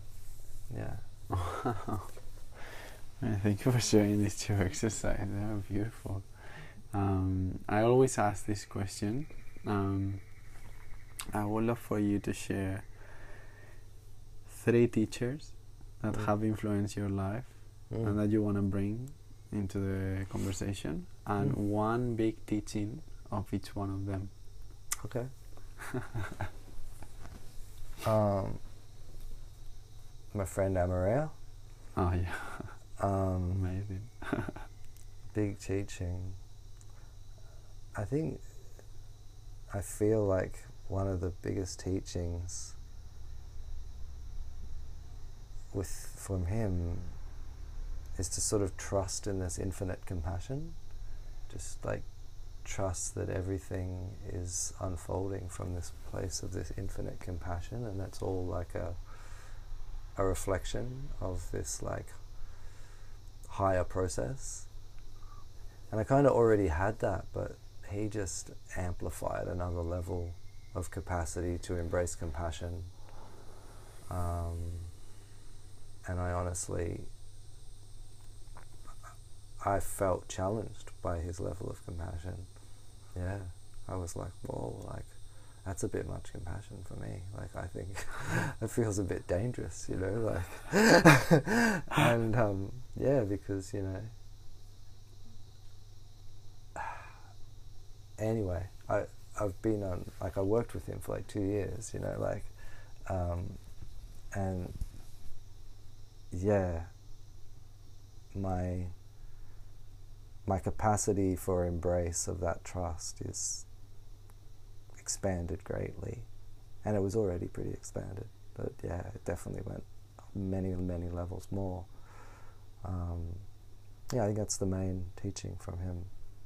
Mm-hmm. Um, main person that I work with now is Oracle Girl, um, Jacqueline Hobbs. Um, she insists she doesn't have teachings, but um, because I guess because it's like I guess what she's sort of saying is that it's it's an emergent experience of your own knowing. Um, though, if I take something from that, is I guess any parts of you that think that there's like something wrong with you or something, or that is actually kind of like an imprint of something else. Yeah, that isn't actually isn't actually who you actually are, which is a much more expanded being than you could even imagine, kind of thing. Yeah. And that's sometimes very, very necessary to be reminded of. Other teacher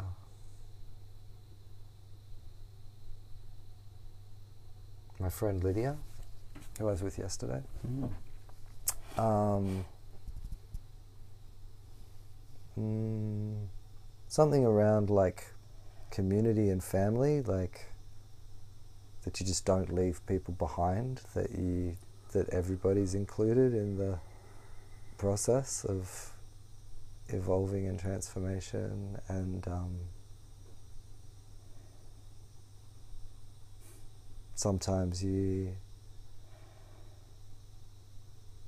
sometimes people won't be able to like always receive what you offer them but you show up and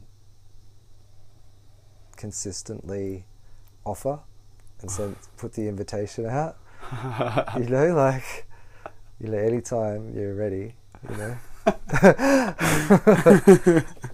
yeah and again like that's that's challenging to me I, like i'm not fully there, but because I'm a bit like, oh, if you're not ready, I'm not going to bother you, you know, like you just follow your own path, and you, but then I'll be there when you're ready, you know. Wow. But sometimes, you know, something that I saw from her is that having some, even if you're not ready, even if you're not willing, having someone show up enough is something that sort of creates a, I guess it creates a sense of like being valued, even if you're not really valuing yourself fully at that time. Just having someone being willing to take the time out to be like, yeah, you're coming? Yeah, blah, blah, blah. yeah no, I'm not going to do it. okay. wow. Yeah, so something around that, something around family and the way, like, everyone in the family is seen as valuable.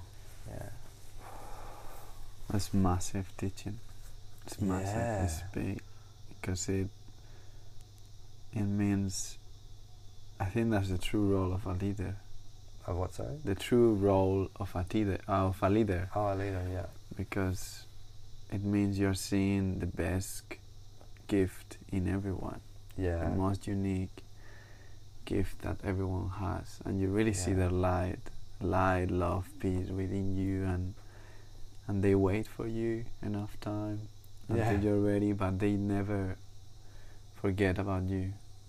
And yeah, that's beautiful teaching. And utilizing this, I want to come to our fathers because Mm. they are true leaders as well, and Mm. big teachers as well. And I really love what you share with me about your process with him, especially when him passing away.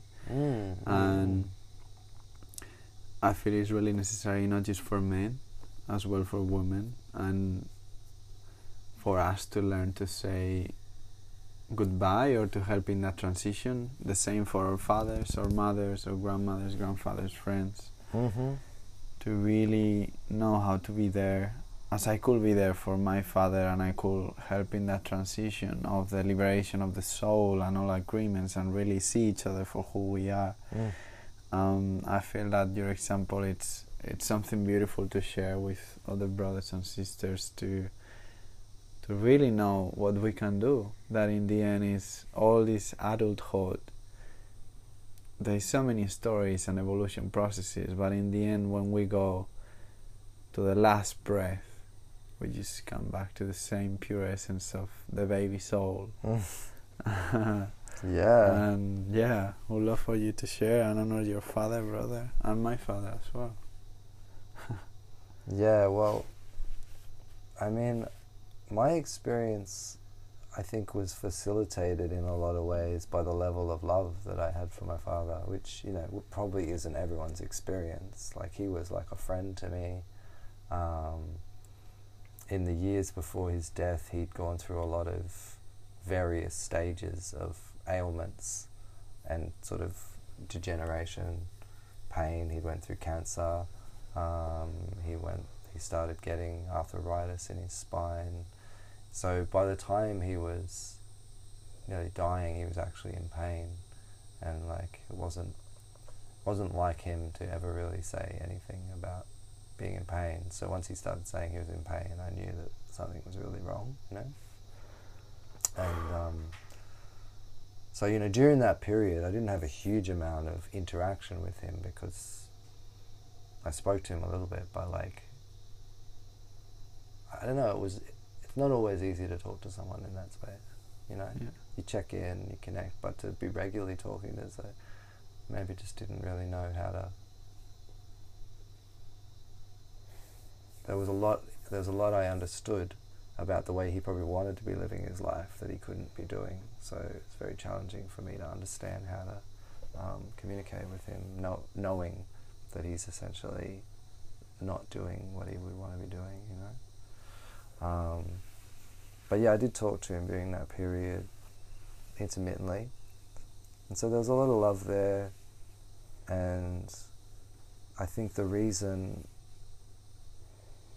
when he was on the deathbed, I was able to sort of have so much so much tendency towards care.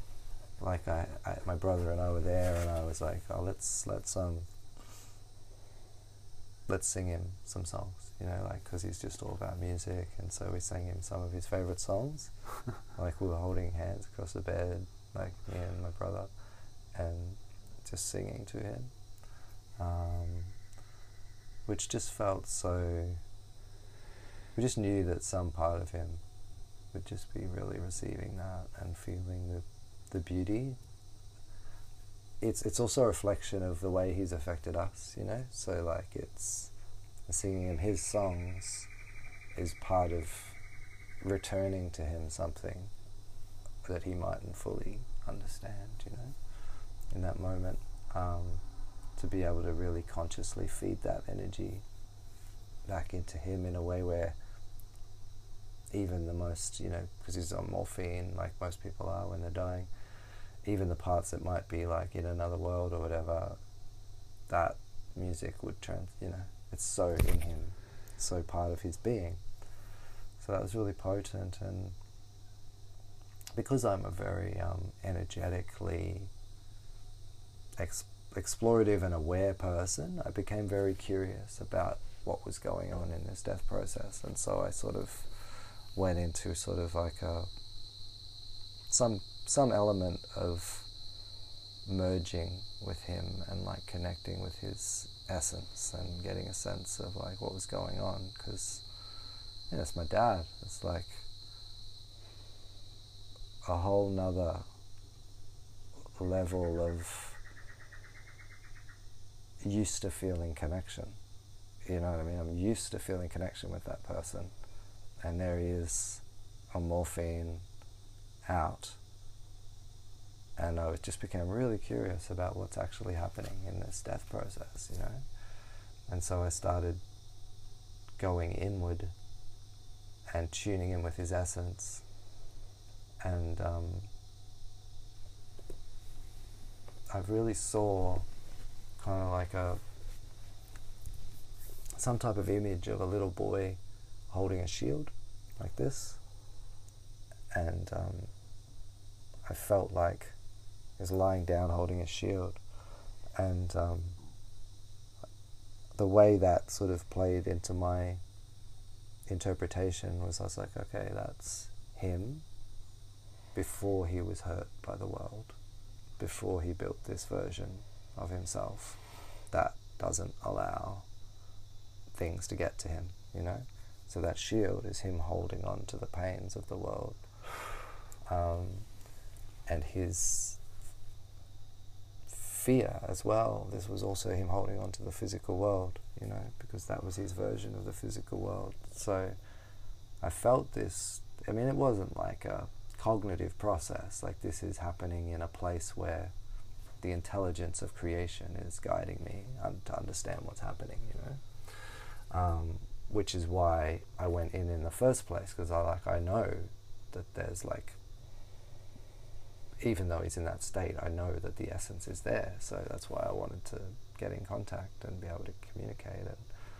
And so, um, yeah, so it's like showing me that this is the pain that this child experienced that then created certain ways of interacting in life that created a guard because it felt unsafe. And um, I felt, I guess I felt that somehow there was a fear there. It's almost like I sensed that that little boy was more I don't know, like more present, or I tapped into it and I could just feel this part that was holding on to physicality still, out of fear. And I didn't understand this at all, you know, this is really just emerging. And I was like, oh, okay. And then I just kind of organically, I just felt like just giving him permission to let it go.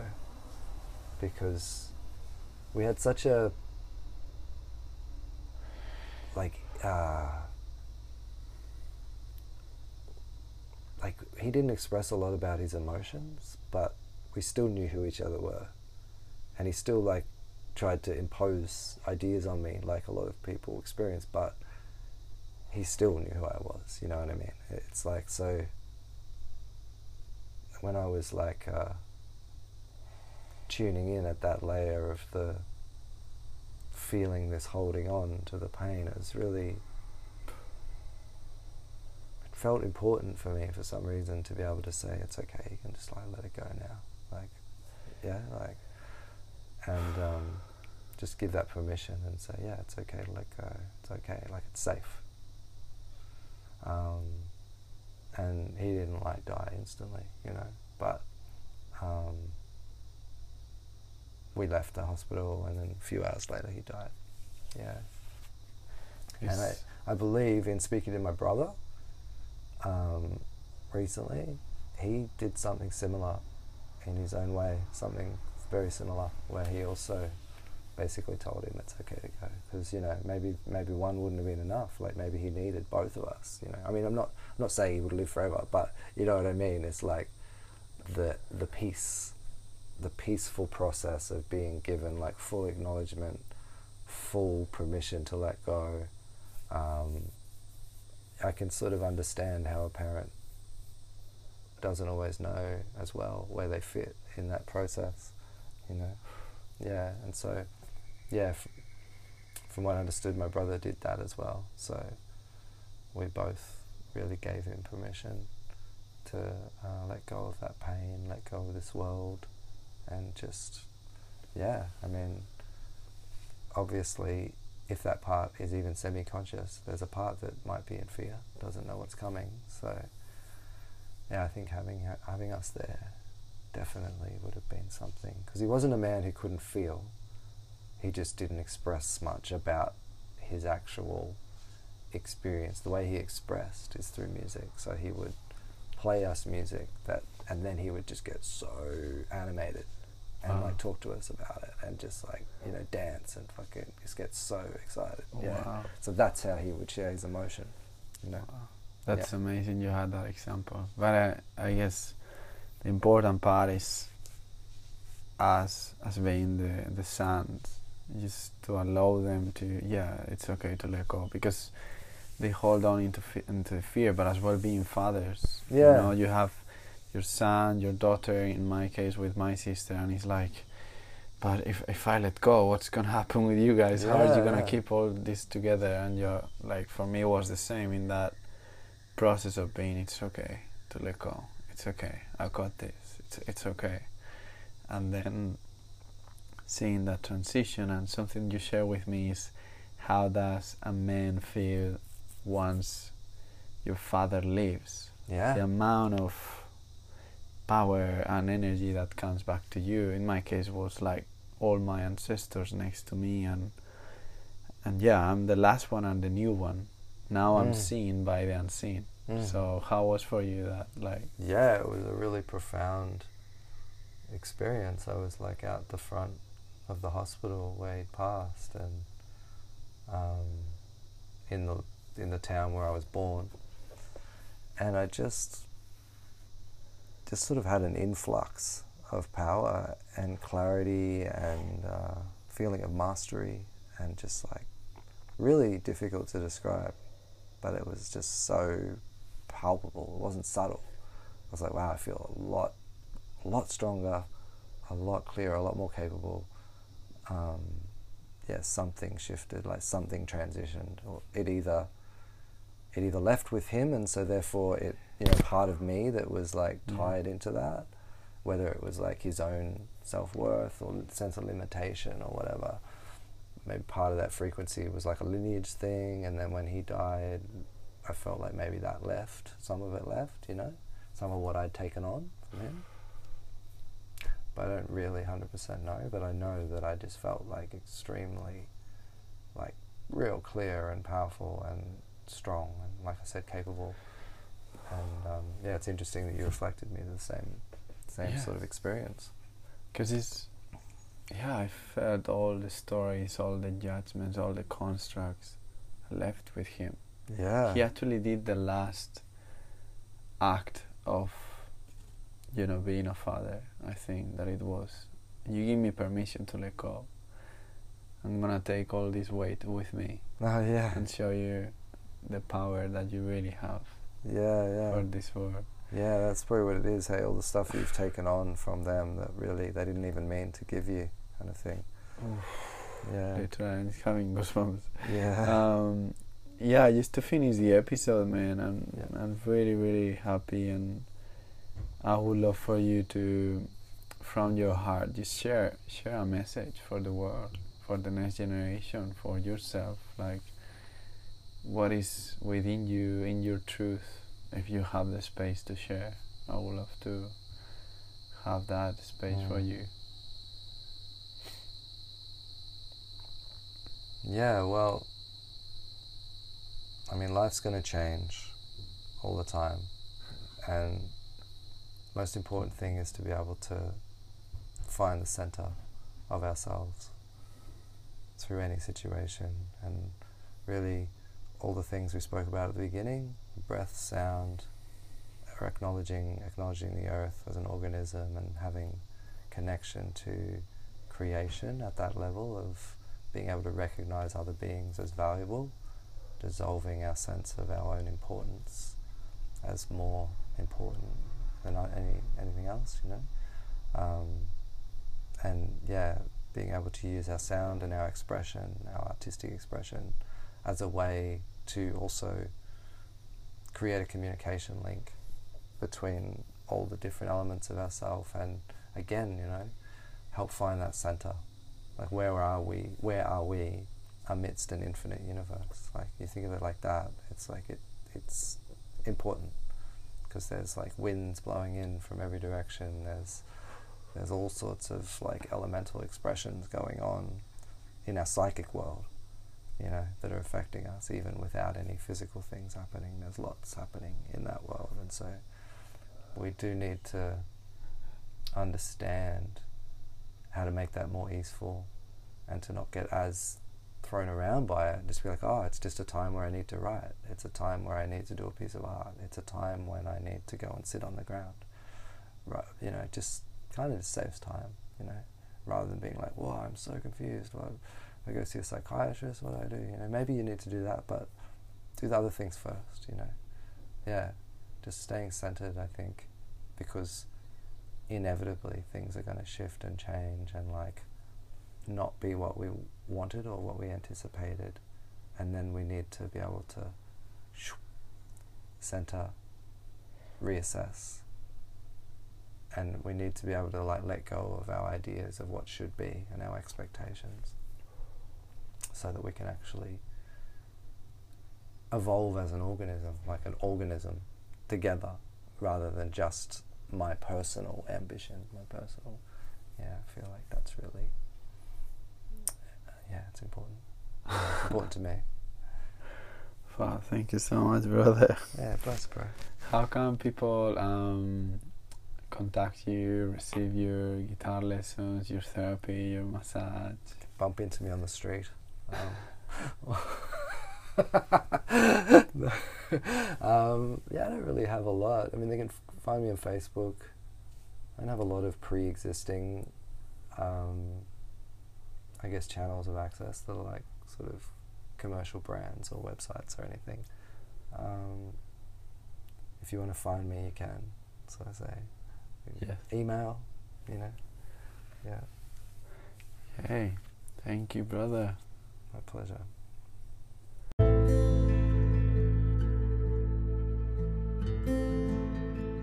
Thank you very much, family, for listening to us, feeling, and living with us this experience to remember who we really are. If you want to support us to bring more content, examples, and incredible people to this podcast, you can contribute by sharing with your family or community the episode, meditation, or guidance that inspires you the most. And if you also want to support us to continue in our purpose, you can offer a donation that will help us continue with what we are most passionate about. You have the link in the description of the episode. I love feedbacks and we are always available to receive you or offer other ways to participate, such as sharing messages and personal questions for the community and the podcast. We are one. Let's make our prayers heard. God bless us.